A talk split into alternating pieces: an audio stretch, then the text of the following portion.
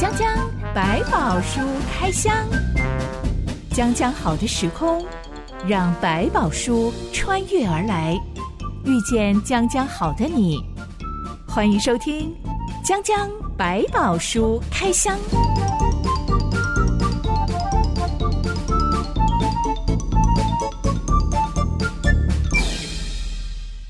书里有百宝，让知心和下凡哥为你开箱来挖宝。Hello，我是知心。Hello，下凡哥。今天江江百宝书开箱要来开箱人类族裔跟母语之系的起点。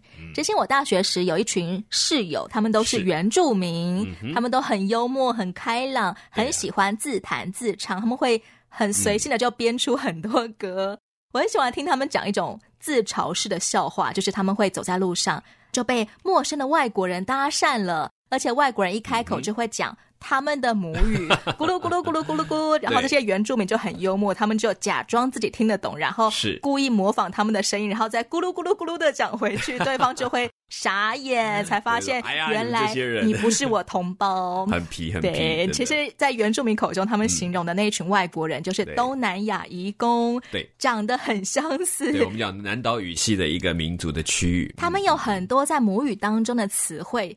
甚至是一模一样的，是没错。虽然语言不一样，但是那个发音是一样的。嗯嗯、对，甚至纽西兰的有一些原住民毛利人的语言，跟我们现在原住民的语言可以共通的。这些原住民朋友，他们形容说，有一次他们在呃某个地方要办活动，嗯，同一层楼的另外一个空间是。东南亚移工的活动派对，嗯、所以电梯门一打开，两边的人都一起欢迎欢迎欢迎，要进来参加活动的时候，对，新来的新朋友都觉得两边好像都像自己人。嗯、对，再听一下哦，还是有差别的。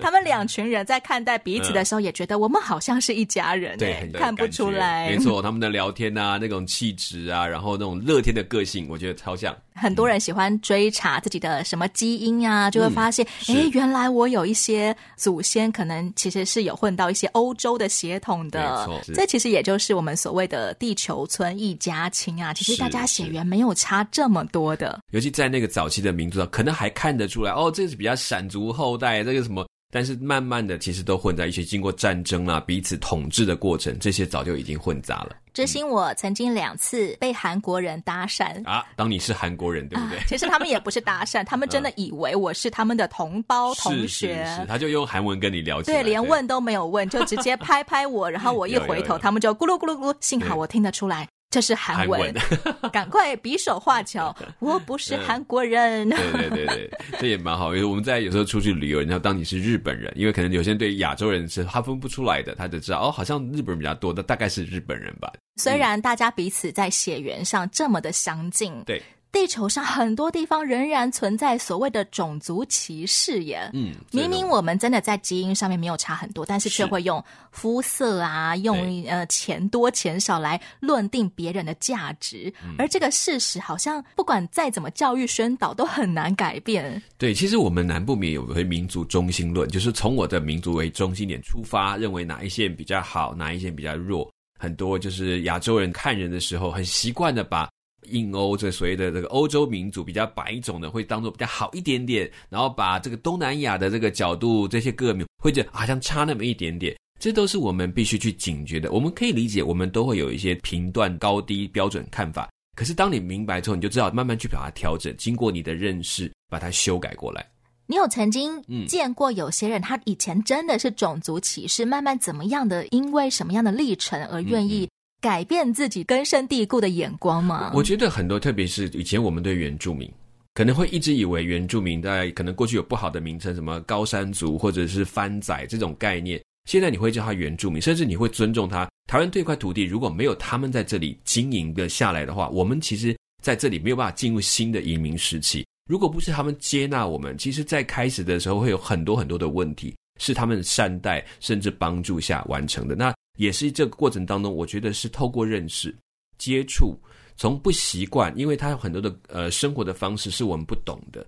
当我住到他们的部落当中，跟他们一起生活，他们讲起那些历史的故事，讲起他们为什么要做这些保育的这种狩猎或者是禁主的这种模式的时候，我慢慢理解，他们原来比我们更懂得尊重这块土地，甚至是有更好的保育的方式。我们自以为我们会保护动物，他们的生活当中是包含了这个想法，我就会突然觉得，原来我看起来是进步的，但某个程度我是落后的。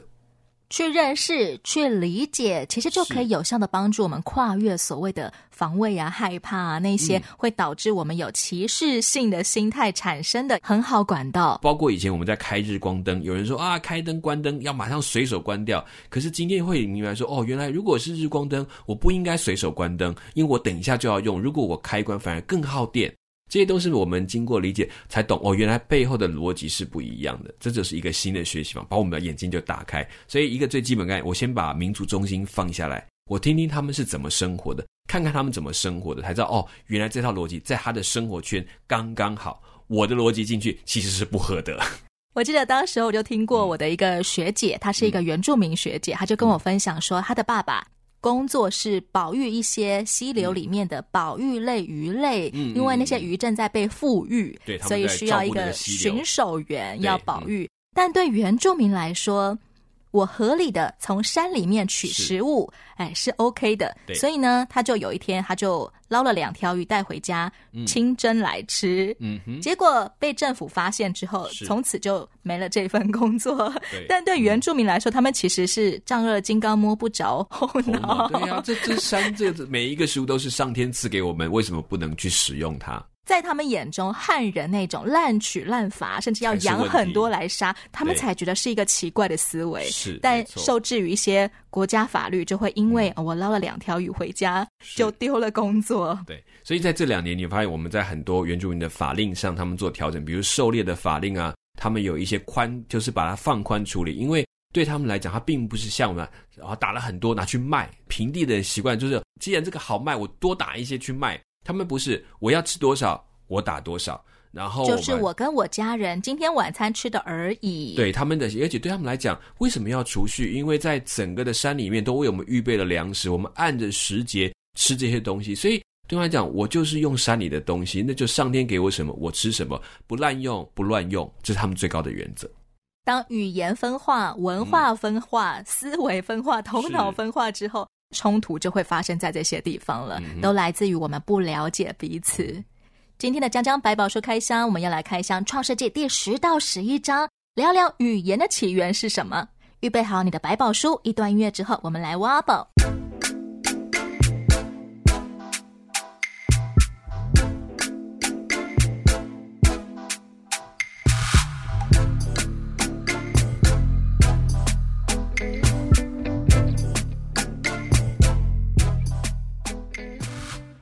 创世界第十到十一章里面记载了挪亚三个儿子闪、含、雅福的后代如何开枝散叶变成多国多民族。嗯、哼下版歌据说闪其实就是亚洲人的始祖，而含的后代主要分布在非洲，嗯、而雅福就是欧美人的祖先。是，但今天这三大族群的人种其实有很明显的肤色跟长相差异耶。是啊，会不会起初这三兄弟就是？老大比较黄一点，老二比较黑一点，老三比较白一点呢、啊。这些东西我们在那个时代并没有明确的说他们有肤色的差别，但是我觉得随着他们散居的过程，他们会越来越跟那个地区的适应产生了变化，就是他的人种的形态，还有他们这些混杂的过程，就会把这群人变成是有些特色就形成出来，所以跟应该跟他们居住的地区是有一点关系，这也是上帝放在我们基因里面的特质。它是能够随着环境做一些微幅的调整。如果你把一个呃华人放在这个非洲地区好了，它一段时间也会黑得很，让你觉得它好像黑。当然它不会黑到那么程度，但它会越来越黑，因为它那个他要适应这个环境，必须要能够有好的配合的方式。所以身体会跟着改变，慢慢皮肤的黑色素其实可以保障我们不会被太阳晒伤。对，所以这是一个它很自然在因为环境产生分开的不同的结果。我想这是很自然的，慢慢就形成一个种族的特色，我也我也会形成出来，就随着越越分越远就会出现。那你刚刚讲的分布的那个区域，闪族确实是在往亚亚洲的地区越来越多，比如说中东的那区加勒底人那些东西，或者甚至有人提到说中国人可能跟闪族的关系也比较密切。但是终究随着历史还有地理的分割，你有没有发现它有一个区就这样形成出来，这一群人就形成一种特色。即便他可能是闪族的，可是已经那个闪族不知道闪到哪边去了。好，我跟我们原来想看到的中东的人或者是欧洲人就完全是不同的形态，就慢慢的分散出来。即使都是闪族、亚洲人，各国其实也都还会有一些细微的差异。对，而且他们在中间还有更多那些国家的交流，可能人种就慢慢就不同，而且更早期可能就分到其他地区，所以很多的遗传的机会都没有连接在一起，就完全变成另外一个区块的人。如果说欧亚非三大人种，我们的远古祖先其实都是一家人，嗯，就是他们三兄弟，而且同一个爸爸是挪亚。嗯，那么是不是说我们的祖先其实远古时期都认识上帝呀？我觉得基本的对上天这件事情是一定都有共同的概念，包括中国人对上天这件事情，他也有一个特别的概念，跟我们所讲什么玄天上帝那个没有相关。在古代的中国，他其实对天是一个极大的敬意，他认为那是世界的主宰的那个东西，甚至不认为是很多位，也不是众神的概念。他们认为有一个天，是唯有天子才可以为我们献祭给这个天的，其他人是不可以轻易去跟上天说话的。呃，丰产呐、啊，我们讲这些东西都是属于天子才可以做的事情。上古时期其实并没有所谓的众神，天就是一位神的概念。嗯，嗯，或者他们也弄不清，他只知道说。反正天是至高无上的，所以只有天子上天的儿子可以为我们来到这个上帝的面前，来这个天的面前来陈述这一切。在创世纪第十章的这份族谱当中，有一个人被称为世上英雄之首，嗯、听起来好伟大，英雄榜上第一人呢。嗯、他是一个英勇的猎户，嗯、大概应该是很会征服猛兽，所以被尊为英雄吧。对，他猎户之祖这样子。他是宁禄，宁禄是韩的孙子。夏凡跟我们之前聊到，其实，在大洪水之前，世界上已经有很多英武有名的人了，嗯、但在上帝眼中，他们整日所思想的尽都。都是恶，所以后来那一批英雄伟人都被洪水冲走了。对，大洪水之后被记录在百宝书里的英雄，他们跟大洪水之前有所不同吗？可能在前面的那一段时间的一些所谓上古有名的人物，那些东西，某个程度他们比较像传说的人物，所以可能在他们来讲，甚至加上一点神话的概念思考。那这些因为能力太强，可能真的。所做的事情，我们曾经说，可能都因为都只是为自己的私欲，甚至会伤害别人、抢夺别人，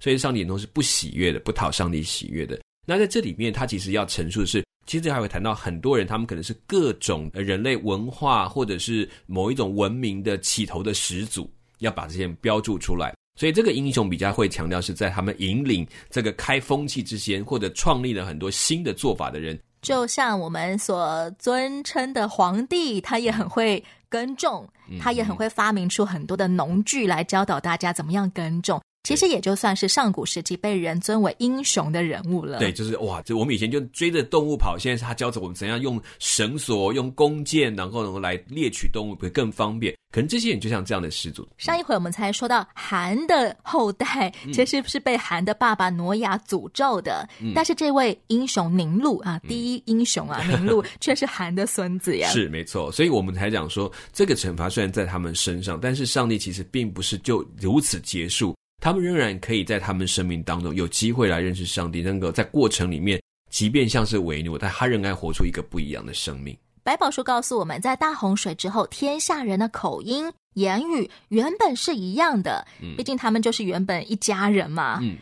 他们从亚拉腊山脚逐渐往东迁移，最终定居在士拿平原。是这个士拿平原，差不多就是底格里斯河跟幼发拉底河的下游盆地。嗯哼，你可以想象，就是一个丰饶富庶的地方，是水草丰美，嗯、一大群人住在一起。当然，就是我们要来建造一座城市啊。嗯、不过呢，这群人不只要建造城市。他们彼此商量说：“来吧，我们要建造一座城和一座塔，是塔顶通天，为要传扬我们的名，免得我们分散在地上。”这种愿望是怎么来的啊？人在生命有限，在追求不朽的过程，大概都会隐约的出现。我们想做一些东西留下来，告诉别人说我们曾经存在过。这跟他们寿命开始变短了有关系吗？因为他们听说过以前大洪水之前，所有人都活到八九百岁耶，八九百岁，或者他们退步了一点，六百岁、五百岁、四百岁是一百岁，他都会越来越意识到，会有一天我们要过去的。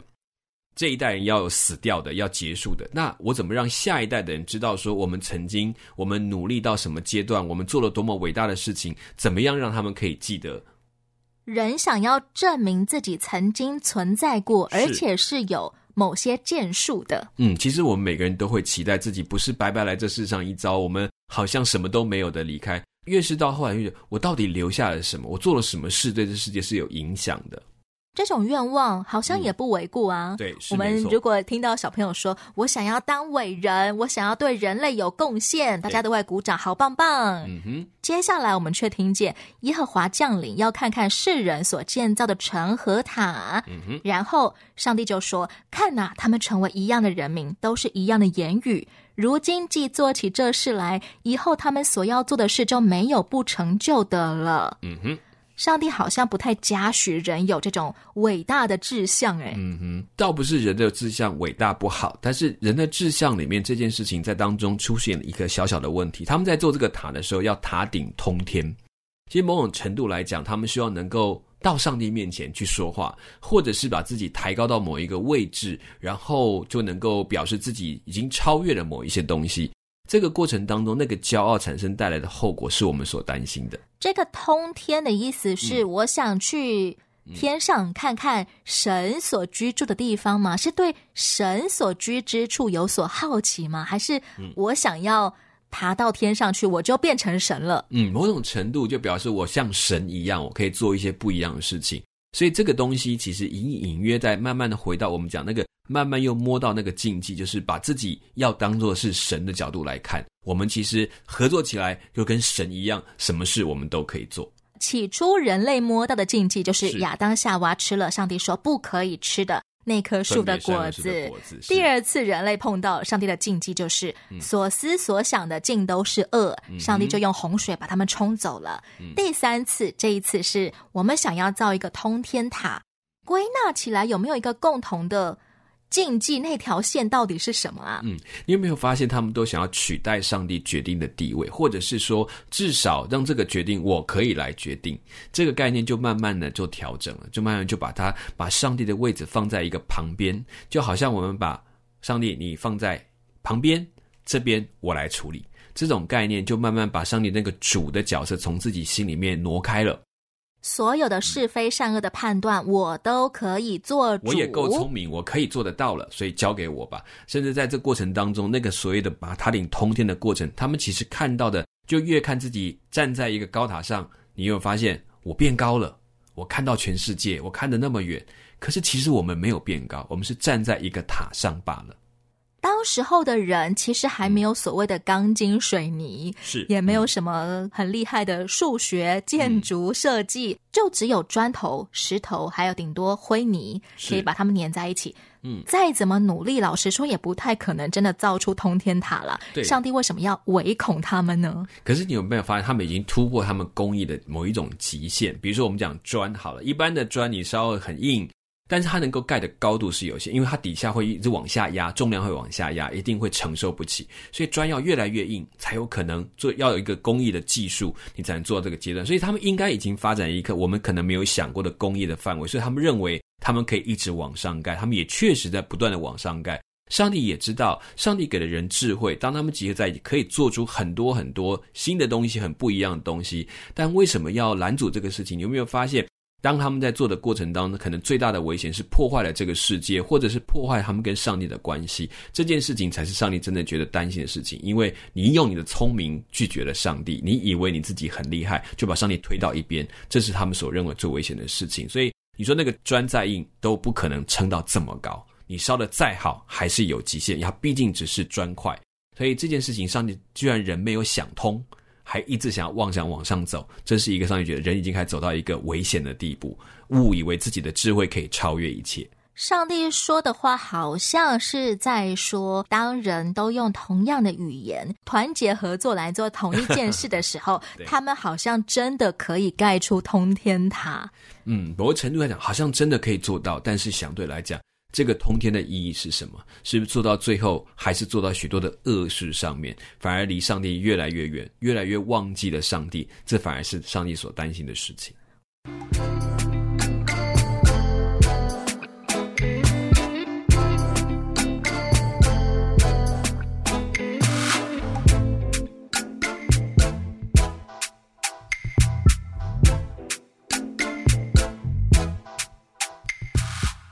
什么这件事情不是被解读以、嗯、哇，你们好有科学探索精神哦，嗯、你们愿意精益求精，探索未知的领域？就像我们现在，如果有人发明出太空舱可以进行月球探险呐、啊，大家就会觉得、嗯、哇，这是一个伟大的人。嗯，当时候的人有这样子的目标。怎么没有被上帝肯定？你们很有探索的精神呢？其实，包括我们今天在做的这许多的科学的研究或发展，某一个程度来讲，他们其实都在建造一个要把他的名留在地上的特质，让大家看到我们在做这个事情，我们真的很厉害，人真的很厉害。这件事情，他们要塔顶通天，通天的目的，某个程度在向上帝示威，说你看我们可以做到这么好。可这件事情就把他们的生命置于危险之地。上帝不是不爱人们团结做一起做事，可是要明白这些做的事情当中，你为的是什么原因？如果这过程当中只是为了表示我们很厉害，我们可以做很多很超越的事情，却跨过了人应该做事的范围的时候，这是危险的。比如说，我们今天在研究的很多的科学，其实我们还有一个问题是，某些科学研究做下去之后，我们到底是为了炫耀我们很会科学，还是我们真的是为了造福人类，甚至在做一些对生命有益的事情，这是我们需要理解。比如说基因工程的改造，或者是很多在某种特别奇怪的医学的研究，植入晶片或者植入某一种东西进入人的体内，这些事情看起来似乎在短时间让人变成了超人。这种超级人类的产生，对这些乍看之下似乎人类很进步，可是我们也忽略了对生命某种程度的尊重。当然。我我觉得在研究上要更加的谨慎，所以有很多的所以伦理委员会做进行进一步的在人类这个社会的影响的讨论，我觉得它是有必要。虽然有一点点好像拦阻或拉住了这个科学的发展，但是让我们更加的谨慎，不是只是为了觉得好玩很厉害，我们就来试试看这种东西，把它对生命的尊重跟对上帝的创造再多一点敬意，是我们需要去学习的。于是，上帝做了一件事情，他出手阻止这一座塔跟这一座城的进展。是，一夜之间，人们醒来之后发现。我们原本讲同一种语言，现在变成鸡同鸭讲，多出了好多种语言来？嗯，这种发现，古代文献里面好像都没有记录到。诶，嗯，其实，呃，当然，在语言的源流，比如我们在看中东的各种语言，它彼此之间的关系影响，确确实实没有错，他们会有一些相关的演变的过程，然后渐渐变成不同部族之后，从方言或者慢慢形成一种它独特的语言，都会出现。但是也看到某一些语言之间出现的源流，找不出它的根源，比如说。你从埃及的象形文字跟闪族的这种拼音的乌加列文字这些东西，其实之间的落差是很不一样的发展，怎么出现的？甚至中文的所谓图像式的文字，这些都是一个非常特异的发展。所以某个程度来讲，当时最起初的语言的分别，我相信上帝已经分出了几种不同的语系的形态，慢慢又源流出我们各种不同的语言，这也是一个过程，这是有可能的。至今，人类学家还没有办法清楚的告诉世界上的人，到底语言的起源是什么？对，从哪里开始？但是因为这些语言的发现发展是非常不同的语系的形态，所以有语系，但是没有一个最初的原始语言，这件事情好像不太容易找得到。我们相信上帝既然可以创造生命，他当然可以创造出不同的语言。嗯、不过，为了要让人可以拆活，不要再 继续做傻事，是为什么会是从语言下手啊？为什么我们能够传承知识？跟语言有关系，就是为什么他们砖可以烧得这么好？因为大家把彼此学习到的烧砖的方式都互相交流，所以我们可以把它去修改。你研究过的，我就不用再做一次，我换一个方法，然后找到更好的方式。所以人类之所以会发展，跟语言很有关系，因为语言能够把智慧传承下来，让我们把许多的知识累积起来，所以就能够做出更好的东西，就不用每一次要重新从一个起点去摸索了。当他把语言拆开了，沟通的工具消失了，我们的知识没有办法交流的时候，就会产生还有对你我的了解没有办法透过语言去去认识的时候，就变成了隔阂，或者是变成甚至某种敌对，或者是无奈，整个知识切断了，工作不能衔接了，这件事情只好暂时先停下来。我们现在看到电视新闻，警察破获一些 诈骗团伙啊，其实，在那个集团里面，也是每个人各显神通，对，把才能都用在诈骗这件事情上，而且所有的人通力合作啊，就完成了一系列的诈骗案件。这种时候，上帝好像没有再像当时候一样出手去让这群人可以拆伙耶。嗯，大洪水是一次，巴别塔是一次。他其实已经足够在上面告诉你了，你可以自己从上面明白。所以，甚至耶稣曾经教训那些呃法利赛人说：“为什么上帝不再行神迹？我已经行过给你们看了，你们不信。那我再行又有意义吗？其实对他们来讲，什么都不是神迹了。所以这些要看我们自己的。当上帝已经把教训给了我们，那你要接受或不接受，你自己要做决定。所以这件事情是这样答案。那也相对来讲，你可以看到一件事情，我觉得从诈骗角度你就看到一个事情：当人同心合意做一件事情的时候，在起初来讲，可能有一些是好的，但也有一些开始走进了偏门，只是为了显出我们有能力的时候，难怪上帝那时候要出手拦阻这一次的建造巴别塔的工作，免得建造起来的人经长大的最大的是自己的骄傲，而不是对上帝的敬畏。如果上帝不出手，现在的人类可能地球已经不存在了，甚至走得更快，就是灭绝得更快。我们其实看到文明到现在的发展，我们的努力当然做了很多科学的改变，但也不要忘记，今天我们看到的整个世界的变化，我们也不可否认，这是人在当中的不计后果努力的结果。比如说，整个世界的改变、气候的变化、暖化这些问题，不是我们在快速发展当中来的副产品，在那时候我们根本没有去注意到这些的可能性。人类在士拿平原打造的城市，后来就被称为巴别城，而那座原本要来通天的纪念塔，就被称为巴别塔。是，因为巴别就是变乱的意思。没错，他们并没有用士拿来为那座城或者是还没完工的塔来取名。是，如果说百宝书其实一直都不鼓励人有那种人定胜天，而且我就是某种神明的那种信念，嗯、那么。百宝书到底要提醒我们，我跟上天某种我未知的天，嗯，之间应该保持怎么样的关系平衡呢？我觉得这其实很基本，它提醒我们要敬重上帝所创造的这一切。就是说，你可以去不断的发明开展，可是你明白，我们其实在发现上帝原本已经在这世界给我们的一切，我们应当善加去利用，考虑到它对不只是我们人类有帮助，还考虑到对这个世界有什么影响。不是只有人有好处就好了，这是我们要，我们为什么现在有这么多严苛的要求？那就尽量盖核电啊，这个电力我们很好用啊，找个地方没有人住的，把它都这个核废料藏起来就没事了嘛。以前改造这个基因的黄豆，当初改造出来其实很好，它可以防很多虫，而且可以产量很高。可是呢，它没有办法产生下一代，你要一直跟着公司去买那个豆子。而且吃完这些所谓机改的豆子后，似乎对人有一些慢慢长期的影响，健康好像不太好。对对，是也就是慢慢理解。所以这些东西都是在我们我们会我们其实都要有一个概念，是明白很多科学可以走得很快，但我们都明白没有一个科学能够理解上帝创造前面其中的一些精巧的地方。所以我们保持一个敬畏的心，做适度的研究，但是要有一个更长远的观察，让这些东西可以真正知道是不是适合在我们的生活当中去使用。